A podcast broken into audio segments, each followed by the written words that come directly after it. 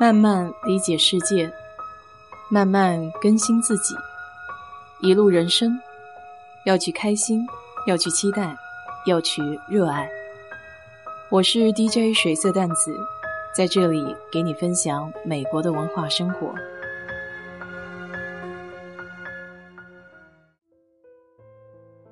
周末的时候，心血来潮，穿了一双新鞋去逛街，走了半天下来。脚后跟起了两个大水泡，昨天水泡破了，我洗完澡后怕会发炎，涂了老美的一种药膏，结果第二天起来一看，红肿的更加厉害了，人还感觉有点虚弱，有些发烧，赶紧用紫药水补救一下。今天右边的脚后跟从脚踝处都是肿的，看来这种小水泡可不能轻视。能不弄破的情况下，还是不要弄破的好，自行消化，省得破了还很容易感染。幸好现在都在家上班，要不然都没法穿鞋。话说周末逛超市的时候，又看到了我最心仪的一种水果。德州本地的超市 H-E-B 里面常年都有各种水果，其中以葡萄的种类居多，有什么白葡萄、红葡萄。无籽葡萄、棉花糖葡萄，我最喜欢的一种葡萄叫 Moondrop，翻译成中文的话也挺唯美，叫月光之泪，学名是蓝宝石葡萄。其实它叫蓝宝石，感觉是有点不太像，毕竟这种葡萄的颜色和茄子有点类似，是那种深紫色。它的形状也很特别，细长细长的，基本和小手指一般长短。在葡萄的末端不是圆的，而是一个钝的凹痕，像酒窝一样。月光之泪和棉花糖葡萄都是来自加州的同一个种植商，The Grapery。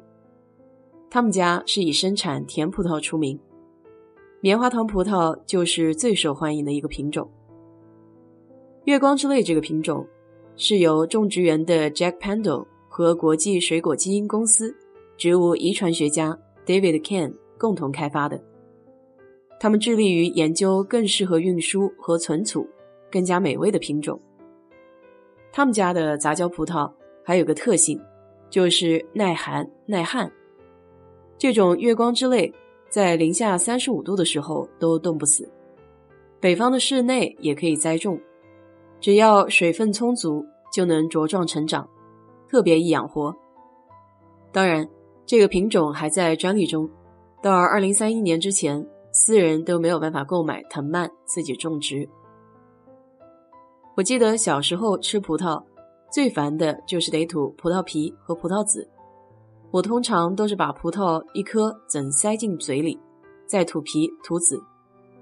这种月光之类的皮就特别的薄，还没有籽，可以说吃起来非常的便利，一口一个。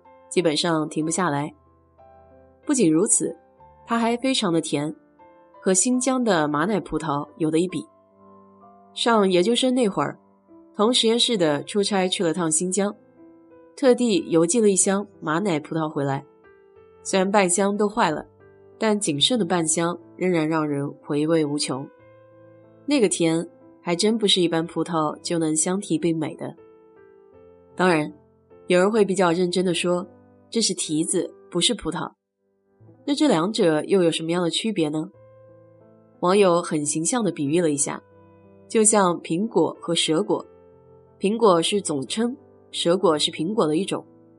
那葡萄和提子也类似，提子就是葡萄大类里的特殊品种，它皮薄肉硬，甜度高。如果要是不喜欢提子，但非常喜欢正宗的中国葡萄。需要土皮的那种，估计就得去亚洲超市看一看了。休斯顿本地的韩国超市或中国超市，到季节都会有飓风葡萄卖。一般美国人超市卖的大多都是提子，比较接近飓风的那种葡萄叫 Concord，甜中带酸。据说飓风也是在此葡萄的基础上培育出来的品种。其实美国这里有不少人喜欢在后院种葡萄，我原来就从超市买过葡萄汁，正好后院有一个棚子，葡萄也好养，很快整个棚子就爬满了。可问题是，超市的这个属于野葡萄，只能看不能吃，非常的酸涩。再加上还有鸟喜欢吃甜的水果，即便是中了飓风，估计还没等收获，都得被鸟给吃光了。我索性就把这些葡萄藤都给扯了。对美国人来说，葡萄它不仅仅是水果，还是很好的配菜。比如吃葡萄，他们就喜欢就着奶酪和葡萄酒。一些专门品酒的餐厅会有奶酪拼盘。都有一串葡萄在一边做装饰，还有和肉类一起的混搭，竟然会有意想不到的效果，在风味上形成鲜明的对比。有一道菜就是把意大利的香肠和葡萄放在一起烧烤，想象一下，葡萄烤过之后外皮焦脆，咬一口就会在嘴里爆开，多汁又丰盈。在吃香肠的时候，那种油腻的感觉。应该就不会那么强烈了。这倒算是一个比较新奇又容易的菜式。下次在家里，你也可以拿空气炸锅试一试。好了，今天就给你聊到这里吧。如果你对这期节目感兴趣的话，欢迎在我的评论区留言，谢谢。